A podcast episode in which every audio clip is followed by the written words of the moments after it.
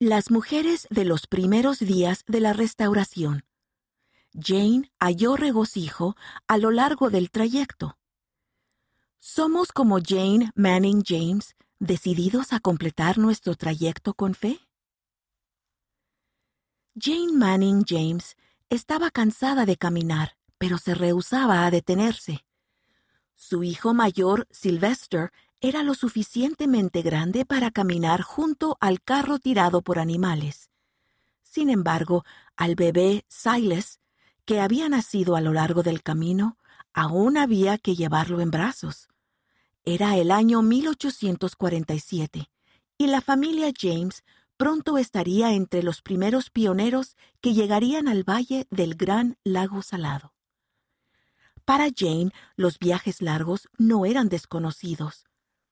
Cuatro años atrás, ella y su familia habían dejado su hogar en una ciudad del este para unirse a los santos en Nabú, en el borde de la frontera del oeste.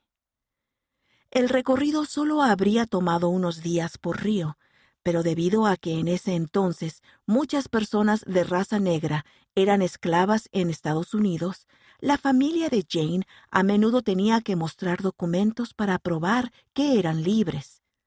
Además, en algunos lugares había leyes estrictas que impedían que las personas de color se desplazaran dentro de la región. Incluso se les llegaba a cobrar hasta 500 dólares por el pasaje de cada persona. Quizá debido a ese precio exorbitante, o tal vez a causa de otros prejuicios, la tripulación de la embarcación fluvial se rehusó a llevar a Jane y a sus familiares, sin desanimarse, la familia dejó atrás muchas de sus posesiones y siguieron el camino a pie con lo que podían llevar consigo. La familia de Jane caminó más de 1.287 kilómetros, 800 millas. Caminaron durante días de humedad y noches sumamente oscuras. En una ocasión, caminaron con dificultad a través de un bosque y durmieron bajo el cielo abierto. Cuando despertaron, sus ropas estaban blancas por la escarcha.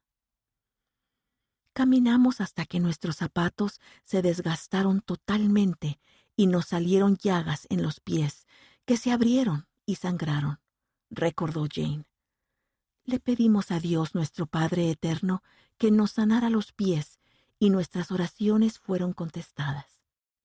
Mientras soportaba el pesado viaje, Jane cantaba himnos de alabanza a Dios con sus padres y hermanos.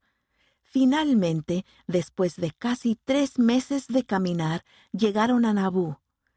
Años más tarde, cuando los santos fieles emprendieron el viaje para atravesar las praderas, Jane estuvo entre los primeros pioneros que comenzaron el recorrido a pie.